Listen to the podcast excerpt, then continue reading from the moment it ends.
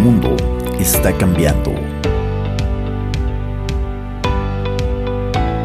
Es tiempo de despertar y dar un salto cuántico hacia la conciencia. Es tiempo de Señor C. Un podcast de desarrollo personal, reflexiones, inspiración mucho más. Bienvenidos.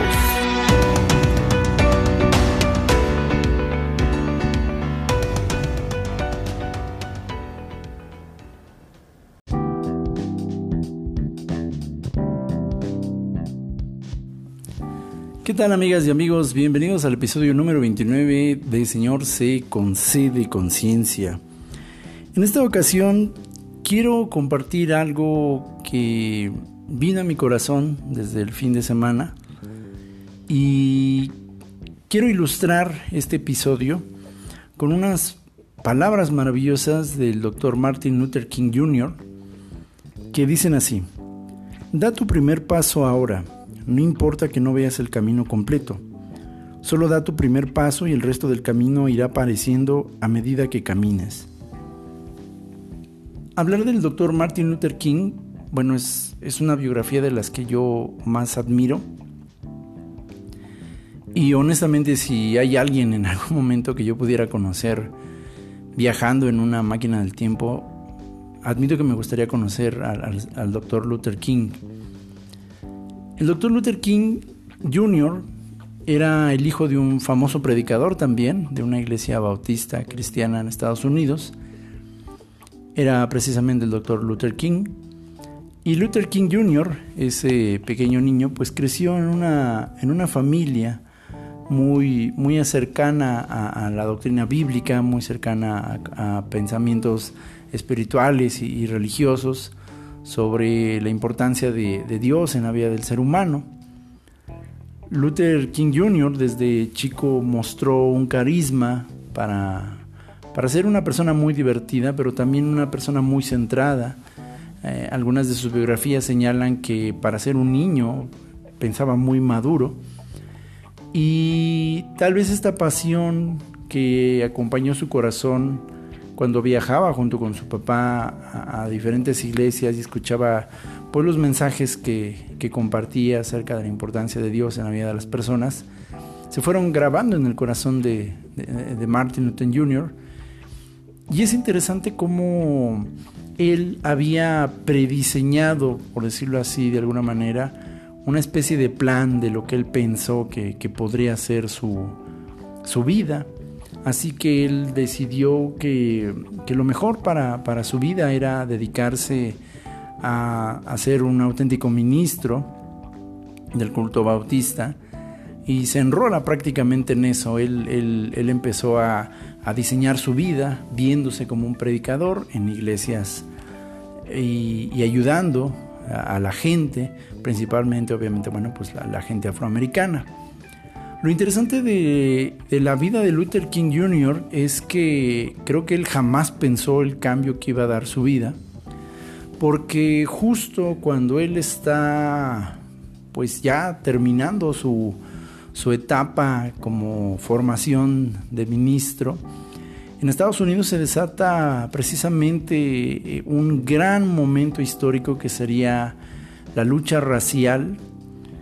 Y Luther King no era ajeno a los problemas que vivía su generación y obviamente la gente afroamericana, porque durante muchos años habían vivido bajo la opresión de grupos racistas, supremacistas, como el Ku Klux Klan y, y, sobre todo comunidades del sur de Estados Unidos, que pues mmm, perpetuaban la idea de que los afroamericanos eran seres inferiores por su color de piel y que ellos por ser blancos pues eran mejores.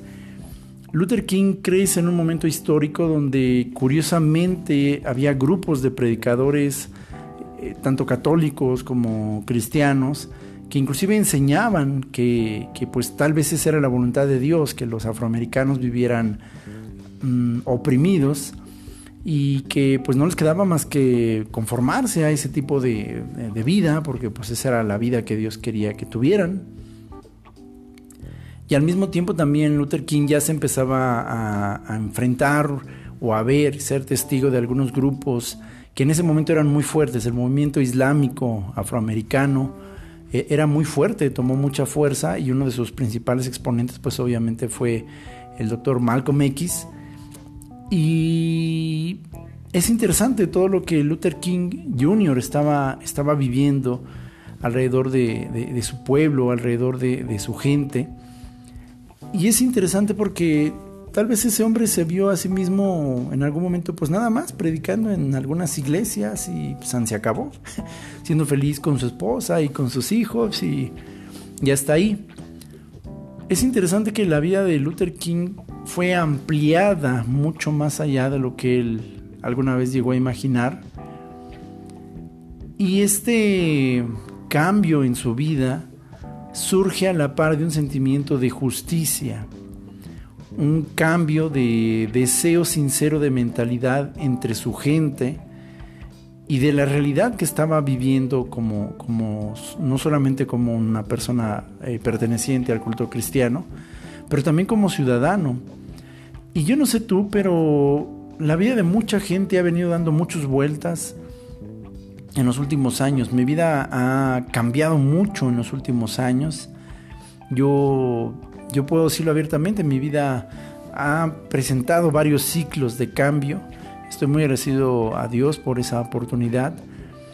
Y sin duda el, primer gran salto cuántico comenzó en el año 2013, donde Dios me permitió acercarme con personas, estar en contacto con personas que, que cambiaron mucho mi vida. Algunos de, de ustedes ya han escuchado el testimonio de, algunas de esas personas que yo, yo menciono con mucha libertad, porque para mí son grandes maestros, grandes seres de luz.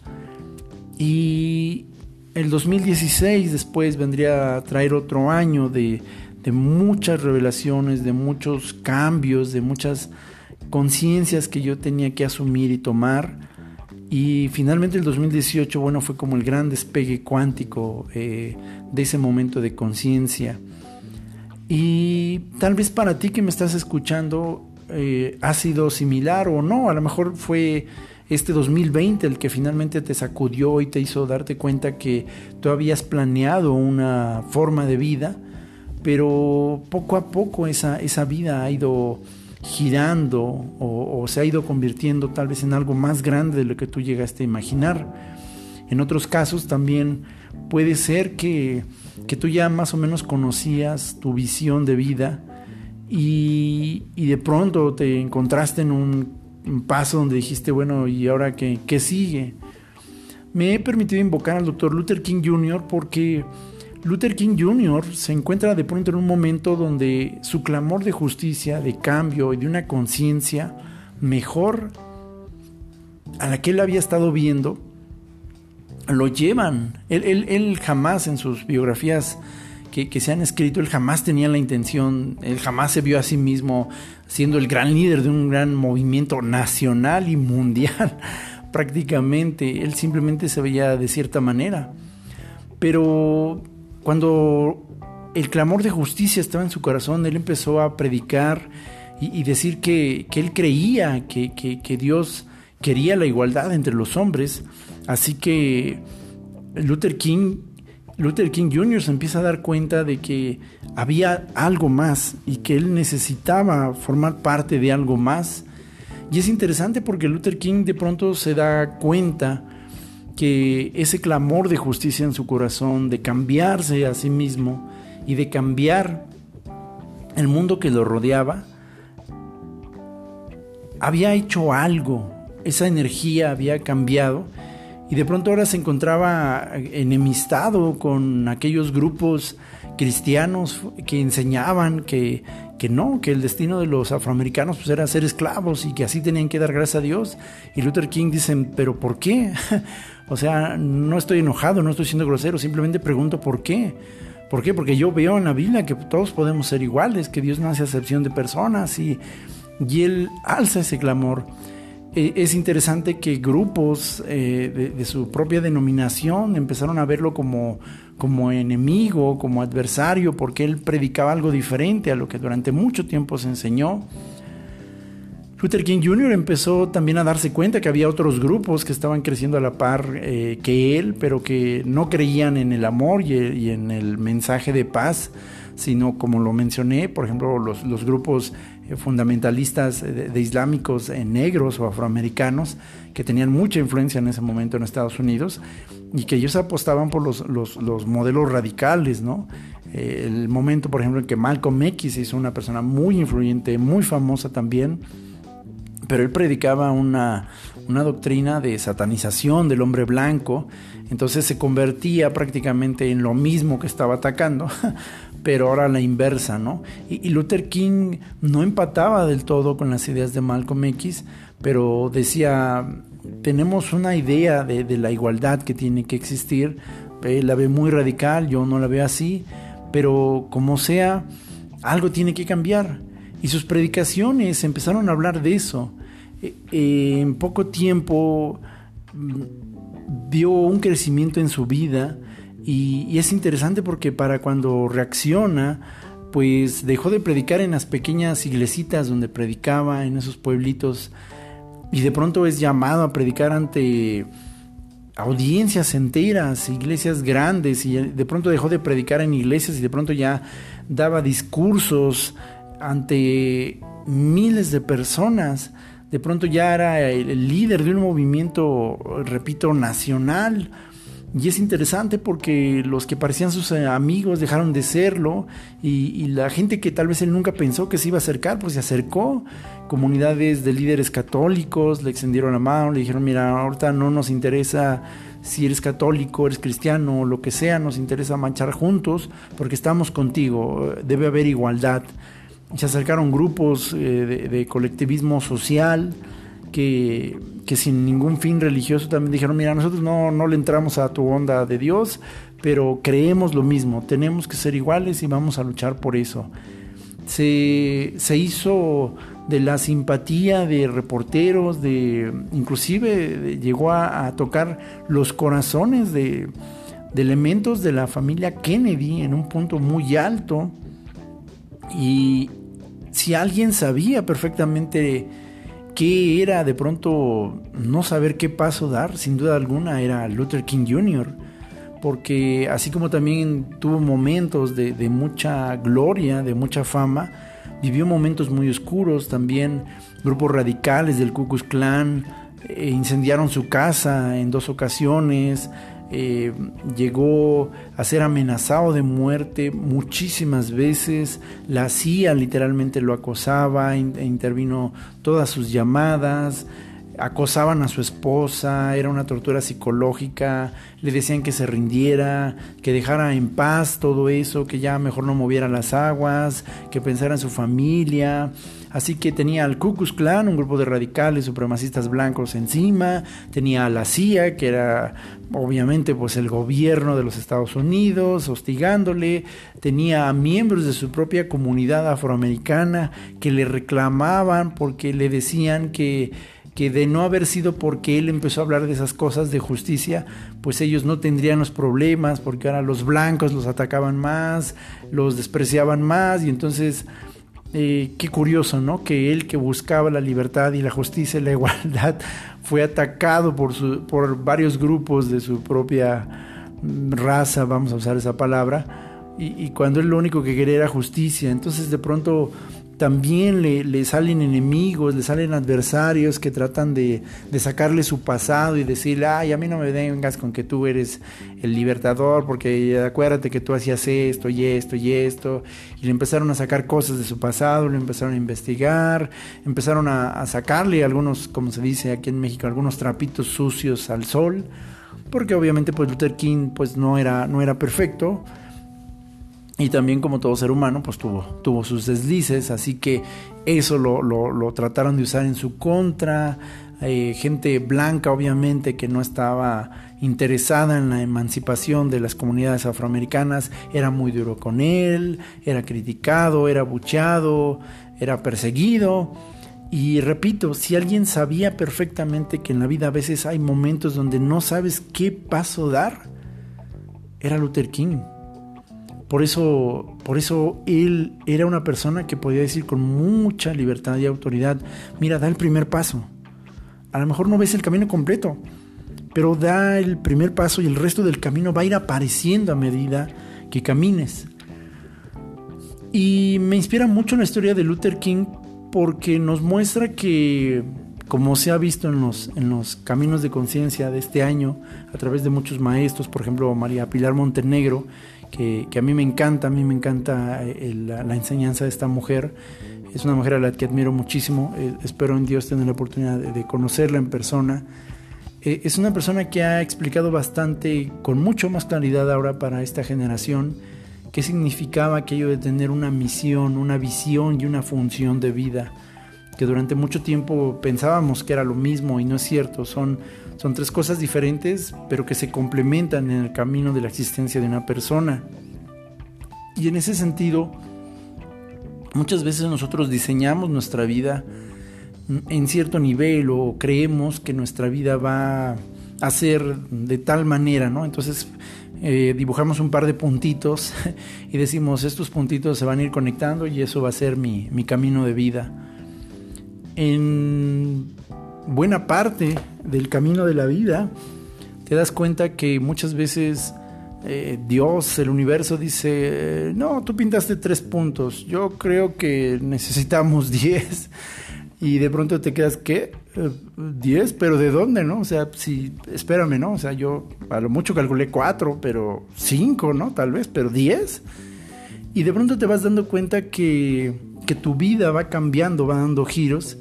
Y es muy interesante cómo hubo un cambio de conciencia, cómo hubo un cambio de paradigmas sociales del desarrollo personal, porque es realmente muy interesante ver que en los últimos 10 años, gracias, eso sí hay que decirlo, gracias a la cultura millennial, porque eso se lo debemos a la cultura millennial, hubo un cambio de switch muy importante acerca de dónde estaban los límites. Puede ser que la cultura millennial también tenga sus sombras, pero algo que yo sí le reconozco a la generación millennial es que vino a, a cambiar el interruptor acerca de dónde estaban los límites. Y descubrimos que ese, ese guion que todos habíamos pensado que se tenía que seguir, de acabas la escuela, te recibes, haces tu carrera, encuentras un trabajo y ahí te quedas trabajando toda la vida, te esperas hasta jubilarte, en el Inter te casas, tienes una esposa, te compras una casa, un coche y pues después te envejeces, te mueres, te jubilas y pues viajas tal vez a Europa y luego te mueres y se acabó. Descubrimos que era un guion que durante muchos años abrazamos y que no necesariamente tenía que ser así. Descubrimos, y no sé ustedes, pero yo lo he visto en los últimos 10 años, sobre todo en los últimos 30 años, el increíble cambio que ha habido de conciencia de personas que, que han dado un giro total a sus vidas y de pronto dijeron, ¿sabes qué? Eh, pues sí, o sea, ahora yo un, un empresario exitoso en Silicon Valley y qué bueno, pero ¿sabes qué?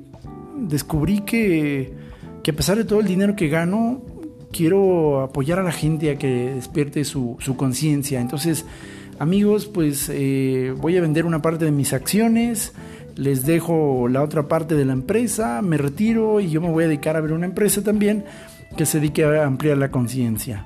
¿Qué? ¿Estás loco? O sea, ¿para qué quieres eso? Pues si aquí puedes envejecer siendo millonario y a tu familia nunca le va a faltar nada y a tus hijos no les va a faltar nada.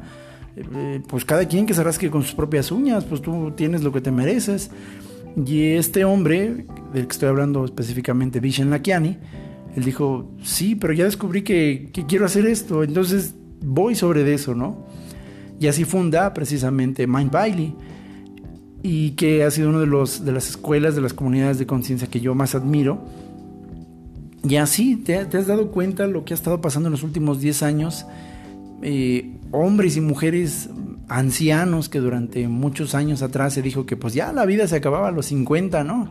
Y que dejabas de ser productivo y que ya pues cuando cumplías 50, pues prácticamente ya estabas nada más listo para el ataúd, que ya no podías hacer nada, ya no servías para nada, porque la época productiva total de un ser humano, pues era de, los 20 a los 30 y a los 30 ya estabas viejo, ¿no? O sea, y que a los 30 años si no, si no habías este, fundado una empresa, pues eras un loser, y si a los 30 años pues no tenías ya tu, tu, tu Ferrari y no tenías un departamento en Nueva York y no habías cotizado en la bolsa en Wall Street, pues eras un loser, entonces pues este, si no lo hacías en esa época, pues ya no ibas a poder hacer nada. Y es increíble el número de, personas, adultos mayores, hombres o mujeres, que hoy están posicionados en la industria como, como influencers inclusive, ¿no? Eh, es interesante que la generación baby boomer, que se supone que ya, ya estaba en un paso de la extinción, eh, pudo ser recolocada gracias a la filosofía millennial. Esto es maravilloso porque Hoy vemos mujeres de, de 40, de 50, de 60 años y lo digo con todo el respeto del mundo, qué mujeres tan guapas, no solamente físicamente, pero empoderadas, en el buen sentido de la palabra, empoderadas, no desde la perspectiva del feminismo radical, sino hablo de, de, de un acto de conciencia donde ellas dijeron, Vieja, pues vieja, eh, habría que definir vieja, porque eh, sé que estoy madura y sí, mi cuerpo está envejeciendo, eso no me avergüenza, al contrario, me hace sentir orgullosa. Y de pronto tú empezaste a ver hombres y mujeres que empezaban a hacer ejercicio, que iban al gimnasio, que empezaban a ponerse con unos cuerpazos que tú decías, perdón, y decías, ¿cómo es posible que, que perdón, que ese hombre y que esa mujer que se supone que pues ya que estar gorditos y ya todos canositos y, sin poderse mover, estaban con unos cuerpos que, bueno, hasta las, jovencitas de 20 les envidiaban, ¿no? Y decían, no puede, puede ser posible que esa señora tenga más curvas que yo. O, a hombres, ¿no? Que, que con, un, con unos cuerpos, unas musculaturas, o, a lo mejor no tan fitness, pero al menos rompiendo el paradigma de que el viejito pues siempre tenía que estar pachoncito y canosito y, quejosito, ¿no? Modelos eh, adultos, eh, prácticamente arriba de los 40, modelando en pasarelas, al lado de los jovencitos de 20, ¿no? Con una seguridad, con un porte, recibiendo aplausos. Qué, qué impresionante, qué impresionante el giro. Y yo cada vez he estado viendo a muchísima gente que, que se dedicaba a una cosa y ahora está haciendo otra. A lo mejor para los millennials esto fue algo natural porque ellos fueron, repito, los que pusieron el, el, piso parejo a esta situación de conciencia. Bendita sea la generación millennial. Tienen sus contracaras, eso es verdad, pero, pero la parte que yo sí les reconozco es que ellos fueron una generación que, que puso los cimientos repito, del hasta dónde estaban los límites y descubrimos que los límites no existían y no estaban donde se nos dijeron que estaban y fueron años enteros. Entonces, en ese sentido, he conocido cada vez más gente que, que decía, yo me dedicaba a esto, ¿ok? Y ahora, no, pues ahora estoy haciendo esto otro. ¿Qué? ¿Cómo? Y repito, para los millennials pues fue muy fácil, por ejemplo, desprenderse de un trabajo, ¿no? La, generación millennial trajo un cambio enorme a esa cultura de que pues tienes que quedarte en un buen trabajo y ahí te quedas toda tu vida, ¿no? O sea, hasta que te salgan telarañas o hasta que te pongan tu código de barras como inventario, porque eh, es de inestables y de tontos y de inmaduros estarse cambiando de trabajo. Y, pues así no vas a llegar lejos, decían durante mucho tiempo, ¿no? Y me sorprendió cómo la cultura millennial logró hacer un cambio tal de paradigma que increíblemente en muchas empresas, hoy bajo el factor del recurso humano 3.0, llegan inclusive a evaluar cuántas veces te has cambiado de trabajo en los últimos años. Y, en base a qué resultado, ¿no? O sea, no se trata que seas un chapulín que se la pase brincando, sino, ok, te cambiaste muchas veces, ok, eso ya no me afecta, ¿no? A mí como reclutador 3.0 no me afecta, pero quiero ver tus logros en, esos saltos. Entonces, wow, ¿qué? O sea, la generación baby boomer y la generación X, que estábamos acostumbrados a, no, ahí quédate, ahí quédate, ahí quédate, ahí quédate, aguanta, aguanta, ahí quédate. Pero ya no soy feliz, ya, ya, ya me tienen hasta el cuerno todos, mi jefe, mis compañeros o yo ya perdí satisfacción por esto, no importa, quédate, quédate, quédate, porque cuando estés viejito te vas a jubilar y entonces ahí vas a agradecer que, que valió la pena aguantar todo eso y esperarse. Y resulta que muchos eh, baby boomers y generación X pues estaban súper estresados, cansados, agobiados, porque pues esa larga espera, ese largo soportar, pues era insoportable realmente. Y entonces resulta que se descubrió que muchos adultos mayores podían acabar su primaria, su secundaria, su preparatoria, que podían regresar a hacer sus carreras universitarias y que las puertas estaban abiertas. Ese paradigma del soy viejo, luego entonces ya no hago, literalmente se, se acabó el mundo como lo conocimos todavía, inclusive a finales de los años 2000, dejó de existir. Y fue un gran salto, un gran salto. Y yo personalmente lo viví, porque recuerdo muchísimo que en el 2016 tuve una especie como, bueno, yo le llamo mi momento Katy la oruga, para aquellos que sean de mi generación, sabrán que eh, en, los años 80 hubo un personaje mexicano, una caricatura animada de un personaje muy, muy tierno, que era una oruga, que se llamaba Katy. Y esta oruguita, pues fue una metáfora muy padre del despertar precisamente de la conciencia. Entonces esta oruguita, pues... Eh, ella es diferente a sus hermanas porque ella dice, no, yo, yo quiero volar, yo quiero hacer cosas, yo quiero viajar por el mundo. Y, entonces ella pues se, anima a salir de su zona conocida de las oruguitas para ir en camino de lo que ella consideraba que era el camino de la vida entonces, bueno, pues conoce a personajes muy, muy graciosos como un, ratón y dos cuervos que son antítesis y muchas cuestiones. Una película muy bonita, la verdad, este, bonitos recuerdos. Y el punto al que voy es que este, este personaje termina convirtiéndose en una maravillosa mariposa. E, es una metáfora maravillosa esta película de, de cómo vale la pena animarse a crecer y a cambiar. Y entonces yo le llamo por eso al 2016 que fue mi momento Katy la oruga, porque descubrí algo que fue, fue complicado en mi mentalidad como generación X y fue darme cuenta que aunque yo me había recibido y gracias a Dios con el apoyo de mis padres siempre y de mis amigos, en la parte como, como alguien dedicado a la informática, a las ciencias de la computación, y había trabajado durante mucho tiempo en esto, me había llegado al punto donde dije, ya, o sea, sí me gusta, pero quiero darme la oportunidad de trabajar y apoyar en algo además de esto. No quiero que mi vida al final, cuando llegue a mis 70 años, sea la de el ingeniero de sistemas y que ahí se quede. Y me di cuenta a través de todos los cambios que pasaron en mi vida desde el año 2013 que mi vida de alguna manera se había ido cada vez más acercando al desarrollo personal.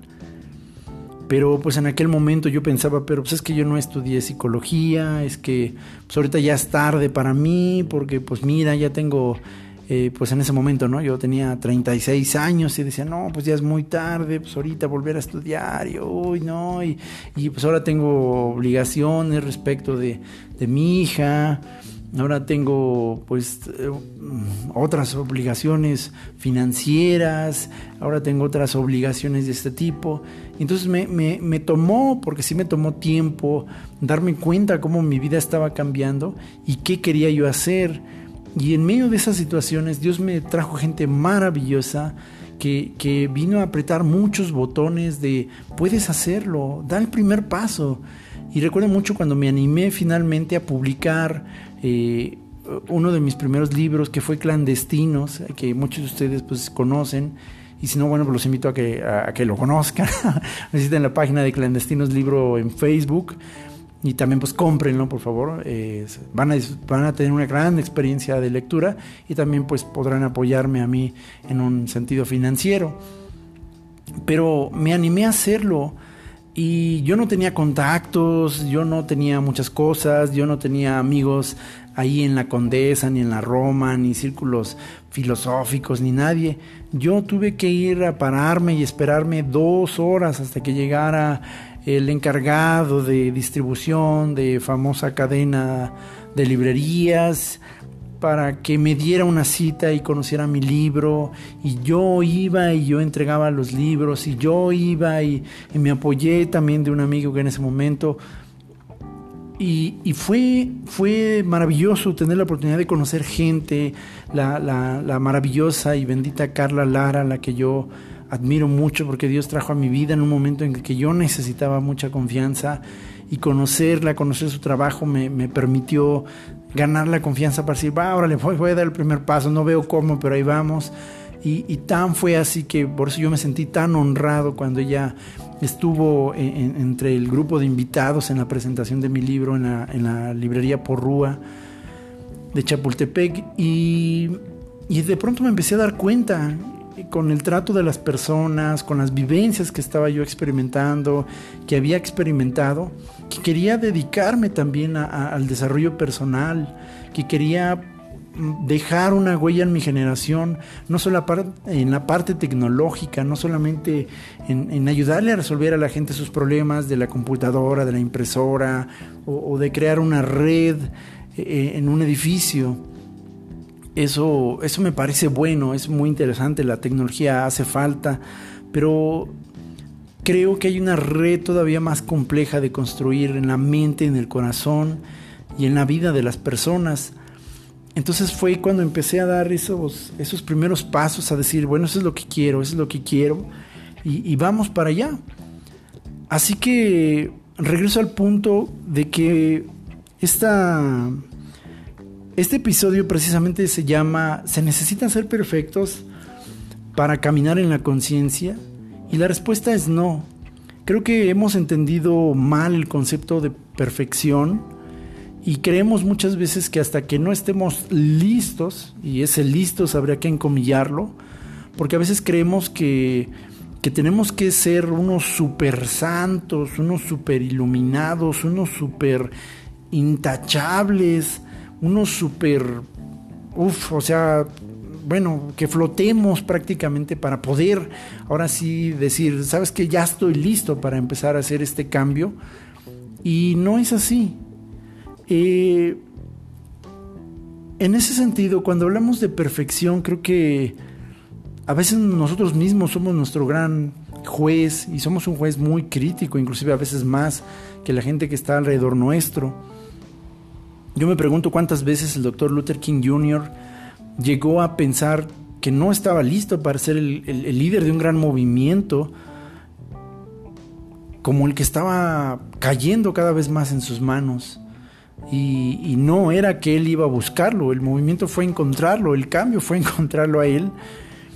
Y muchas veces me pregunto cuántas personas le dirían, ay Martín, pero mira, todavía te falta mucho, ¿eh? O sea, deberías de dejar que alguien más lo haga. Tú todavía no estás listo. ¿Cuántas veces él llegó a pensar de sí mismo, no, no, no, no, no, no, no doy el ancho, no, es que yo todavía, no, no, no, no. Y ahí es donde a veces no entendemos qué significa perfección. Y la palabra perfección es una palabra que viene del latín perfectum y que significa hecho y acabado. Y como tal, hecho y acabado, tiene un prefijo que significa prácticamente también que, que está hecho y acabado, pero en progresivo. De tal manera que llega a un punto donde se encuentra sin falla. Hemos entendido mal el concepto de perfección, hemos entendido que perfecto es el producto acabado, pero la palabra etimológica para perfecto no dice eso.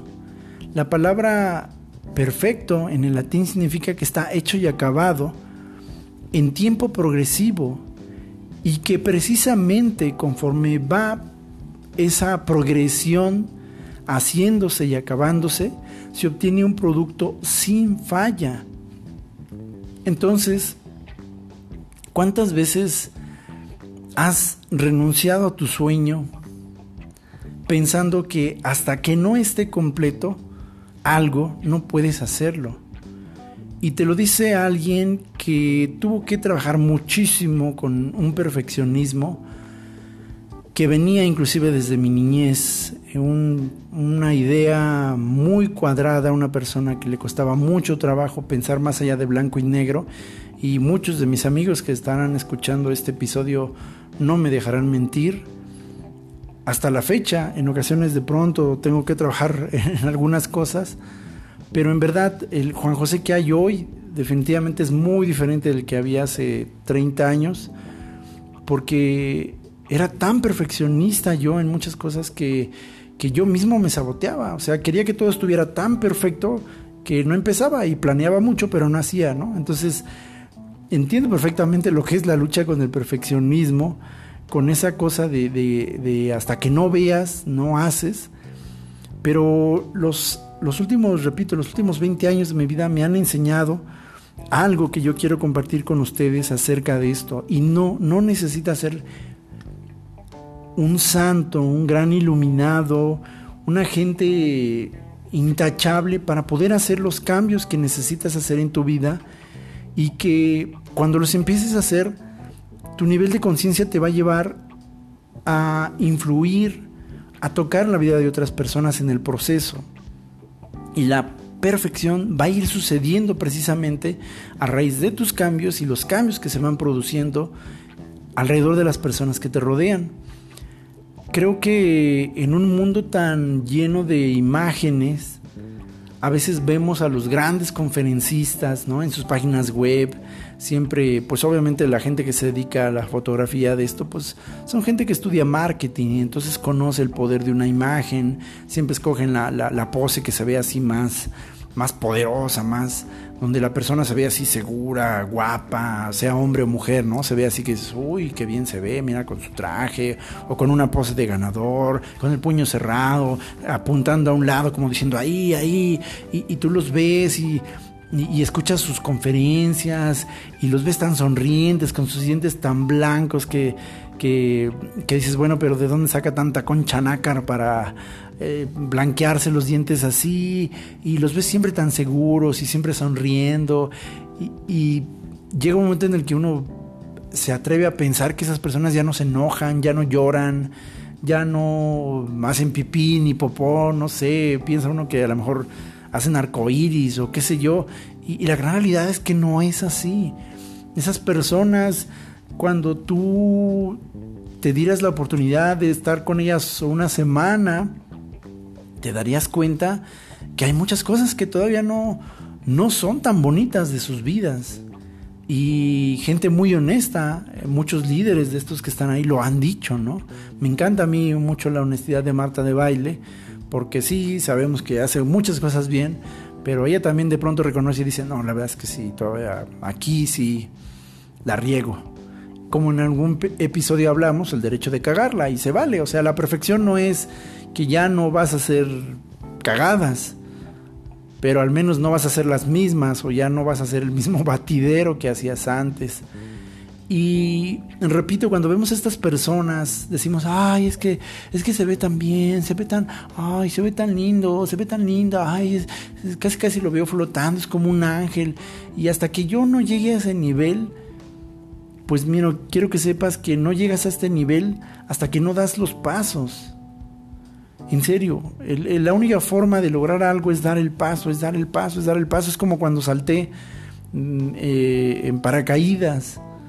O sea, puedes planear todo, pero hasta que no estás a la orilla de la avioneta y te lanzas, no, no vives el verdadero, el verdadero evento de, de lanzarte.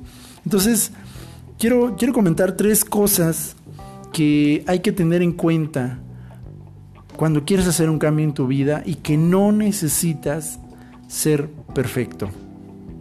O al menos que no creas o esperes hasta que sea perfecto. Mira, una de las primeras cosas que tienes que entender es que tus cercanos no siempre van a creer en ti. El Señor Jesucristo dijo en una ocasión muy acertadamente, nadie es profeta en su propia tierra. Se va a necesitar mucho valor y pregúntale a cualquier emprendedor de negocios la realidad de lo que te estoy diciendo. Cuando tú empiezas un negocio, un proyecto, créeme, a veces la gente que menos cree en ti o te da el feedback que tú esperas, es gente de tu propia familia. Son tus propios amigos. Tú estás esperando que ellas sean los primeros que vengan y te digan, sí, sí, sí, sí, vamos, yo te lo compro, yo, yo, yo, este, yo voy, yo, yo dime. Y resulta que muchas veces no son. ¿Es porque te odian? ¿Es porque no te quieren? No, créeme que no. Es algo que se llama principio de familiaridad aquello que nos es familiar solemos minimizarlo. Y entonces muchas veces nuestra familia está tan acostumbrada a nosotros y nosotros a ellos que cuando vienen grandes cambios hay cierta resistencia inconsciente.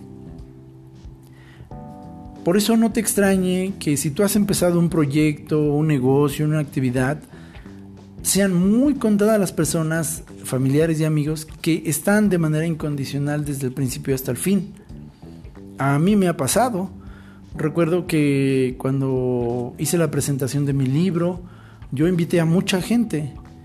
Yo pensaba que mucha gente iba a estar ahí en ese evento y quiero que sepas que mucha gente que yo pensé que iba a estar no estuvo. Y gente que no esperaba que estuviera estuvo. Eso sí puedo decirlo, mi familia, mi núcleo cercano estuvieron ahí apoyándome, fue maravilloso. Pero quiero que sepas que he tenido otro tipo de proyectos también, por ejemplo este podcast, la página, otras páginas que tengo.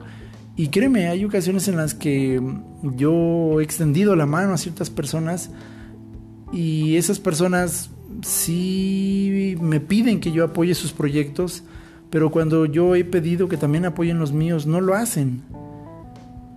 Y pues puedo amargarme la vida y decir, ah, qué mal plan. Pero pues bueno, nada es a la fuerza. Entonces si esas personas no consideran mi, mi proyecto para apoyarlo, está bien. Sé que va a haber alguien que lo va a hacer y lo he descubierto.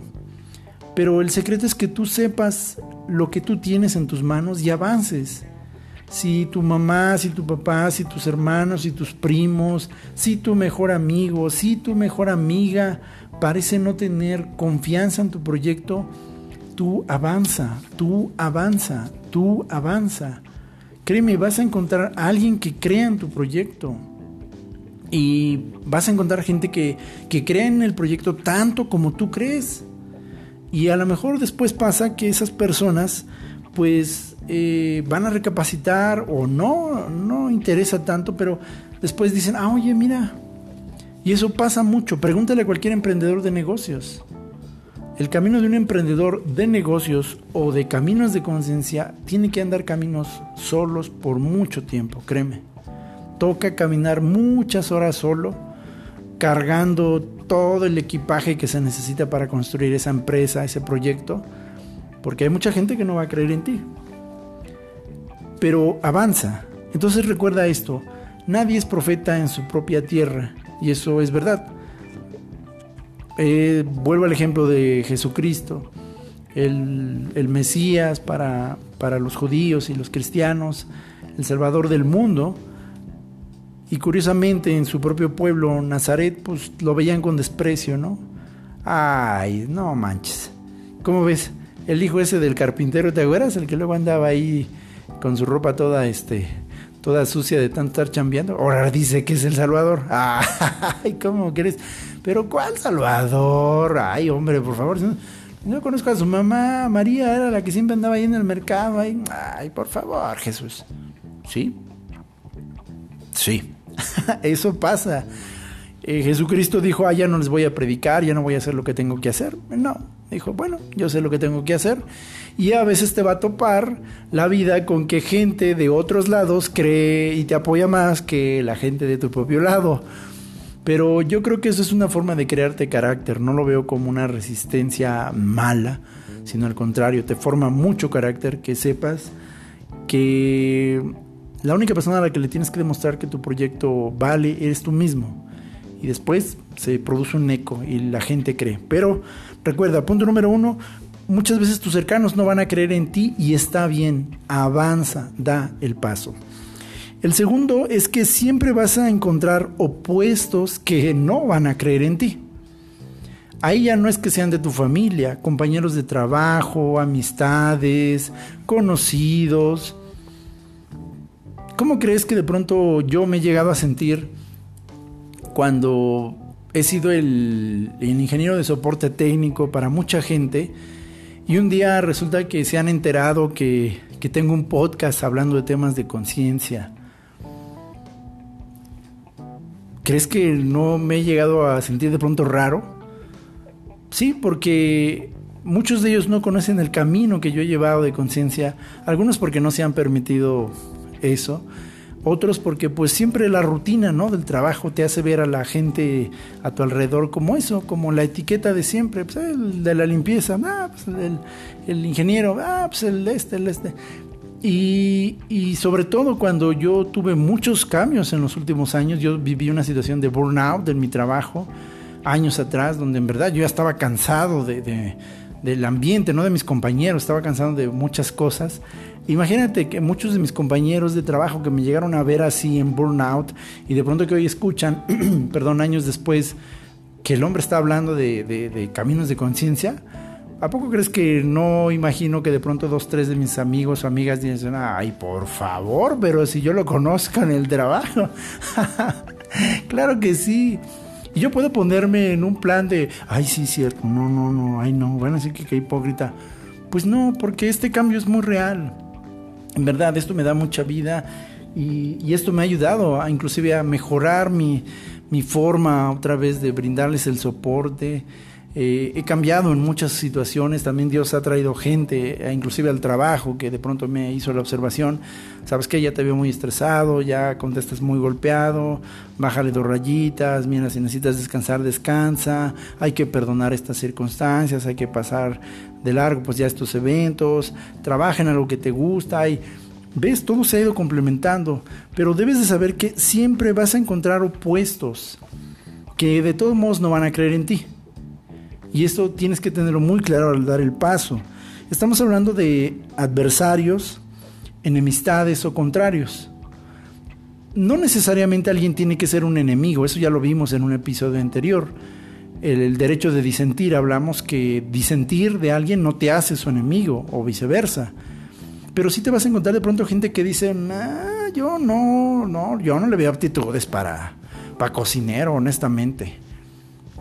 Y a lo mejor tú haces las, no sé, las lasañas más ricas, los tacos más ricos o los platillos exóticos más ricos y aún así esa gente insistirá en que no eres un buen cocinero. Pero eso no determina que tú seas o no un buen cocinero. Simplemente hay gente que no te ve como un cocinero y está bien. Ellos no querrán verte como un cocinero y está bien, pero eso no significa que tú no puedas ir a dar los pasos para ser el cocinero que tú sí quieres ser, que puedes ser y que te das cuenta que además sí estás logrando ser. Entonces siempre va a haber adversidad y qué bueno. Qué bueno que siempre va a haber gente que, que va a venir en muchas ocasiones a decirte tú, ay, por favor, ay, por favor, ay, no, no, cualquiera menos tú. O sea, yo prefiero, mira, la persona que está al lado tuyo lo haría mejor que tú, definitivamente.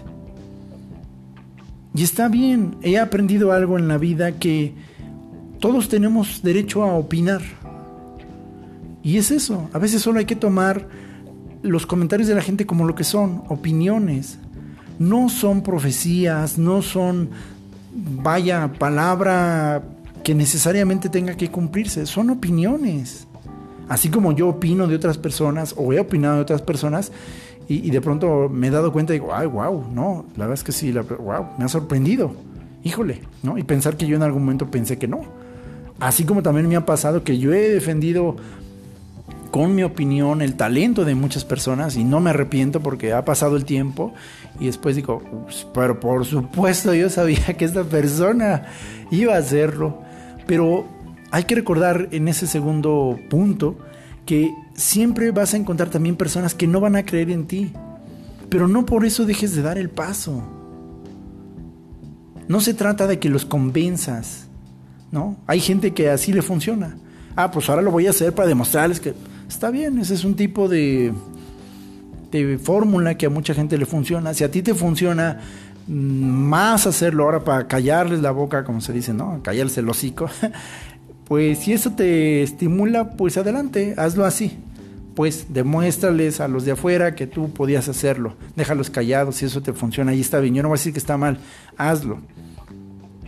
Si tú no eres tan así, pero tú dices, mira, pues muchas gracias por tu comentario, muchas gracias por tu opinión, pero yo me voy a demostrar a mí mismo que yo puedo hacerlo y yo quiero hacerlo. Entonces yo voy a competir conmigo, no contra ti ni contigo, sino contra mí. Entonces aquí la competencia soy yo y yo me voy a demostrar que puedo hacerlo.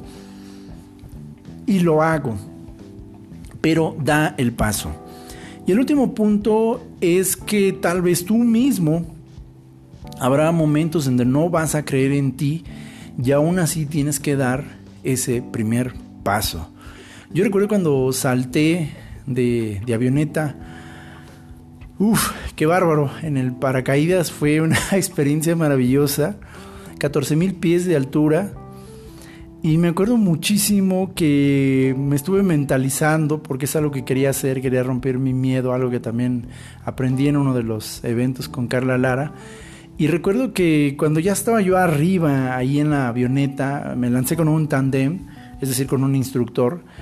Y yo me sentía muy seguro, en verdad, yo me sentía muy seguro. O sea, sí tenía miedo, sí tenía nervio, porque aprendí que no es malo tener miedo. Pero yo llevaba mi miedo conmigo, no el miedo me llevaba a mí.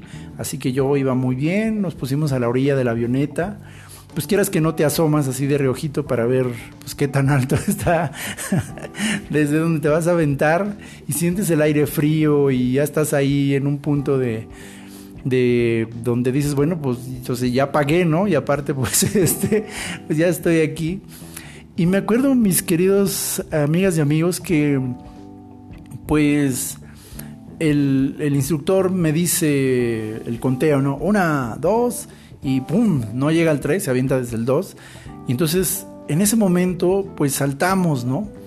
Y yo recuerdo perfectamente que en ese momento cuando siento mi cuerpo literalmente caer al vacío desde la avioneta, recuerdo claramente que dije, güey, ¿qué estás haciendo? y me acuerdo que me dio un terror un terror porque en cuestión de segundos el cerebro crea unos escenarios impresionantes. Y yo me acuerdo que, sentí un miedo, me sentí una cosa en el estómago y lo primero que me pasaba de pronto, me voy a morir, pero ¿qué hice? ¿Cómo fue? Ay, entonces me estaba yo, una parte mía se estaba saboteando. Pero me acuerdo que mientras íbamos cayendo, porque sí, la verdad es que cuando saltas de la, de la avioneta, pues sí, yo creo que son como unos, no sé, han de ser yo creo que tal vez unos 10 metros donde caes así, pues pleno. Claro, pasan muy rápido, ¿no? Pero este, o tal vez menos de, de 10 metros, pero sí se siente la caída. Y yo me acuerdo que en ese momento empecé un diálogo en mi cabeza ahí mientras iba yo cayendo. Me sentía como la caricatura de Box Bunny, ¿no? Cuando va cayendo el Sam Bigotes y, aparece Box Bunny al lado y él con mucha calma le va hablando mientras el Sam Bigotes va cayendo, ¿no? Y yo me acuerdo muchísimo que, que yo empecé un diálogo en mi cabeza y dije, a ver, Juan, cálmate, ya estás aquí, ya estás aquí. Y uno de tus anhelos siempre fue volar. Entonces ya diste el paso y ya estás aquí Y ok, no sabes qué va a pasar ahorita, pero tienes de dos. O haces de este momento uno de los momentos más terroríficos de tu vida, o haces de este momento uno de los momentos más maravillosos de tu vida. Tú desde niño soñabas que volabas y esta es tu gran oportunidad y te preparaste para volar, entonces ya estás aquí. Respira, abre los ojos y disfruta el vuelo. Sabe Dios que no estoy mintiendo. Este fue el diálogo que tuve en mi corazón. Y después abrí los ojos y quiero que sepan que fue hasta ahorita uno de los paisajes más maravillosos que he visto en mi vida. El miedo simplemente se, se fue. Y si no se fue, pues se quedó ahí, se quedó acompañándome, pero en total silencio. Y yo recuerdo que, que vi la vista, cumplí mi sueño de volar. Y era tan maravilloso que, wow, no tengo palabras para decirles lo maravilloso que fue. Durante mucho tiempo yo no publicaba mi libro porque pensaba quién lo va a leer. Pues yo no soy escritor, yo no soy famoso, pues yo no tengo contactos, pues, pues, pues, pues, pues, pues. Y bendito sea Dios que me puso a una persona maravillosa, el doctor Gerardo Illescas Fernández, que me dijo, da el primer paso, tú hazlo, públicalo, ya al rato, al rato verás. Así que mis queridos amigas y amigos, quiero invitarlos en este episodio a que sigamos dando pasos hacia aquello que queremos y hacia aquello que sabemos que tenemos que hacer dentro de nuestra misión, nuestra visión y nuestra función. Yo cada vez creo que si cada uno de nosotros empieza a descubrir ese algo que tiene que hacer en su generación. Y si tú ya lo descubriste, empieza a dar los pasos hacia allá y créeme, las puertas se abren. No siempre vas a quedar bien con todos, pero siempre podrás alcanzar a todos a los que puedes hacer bien. Muchísimas gracias por escucharme en este episodio y pues nos escuchamos en el próximo y no se les olvide, muchísimas gracias por darse la oportunidad y el tiempo de, escucharme. Sigan la página en Facebook, Señor C con C de Conciencia. Y pues que tengan un maravilloso día, una maravillosa tarde o una maravillosa noche según estén escuchando este episodio. Paz a todos ustedes.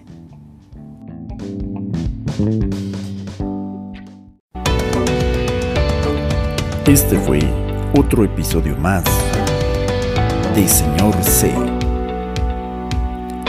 Muchas gracias por habernos acompañado. No te decimos adiós, sino hasta la próxima. Señor C.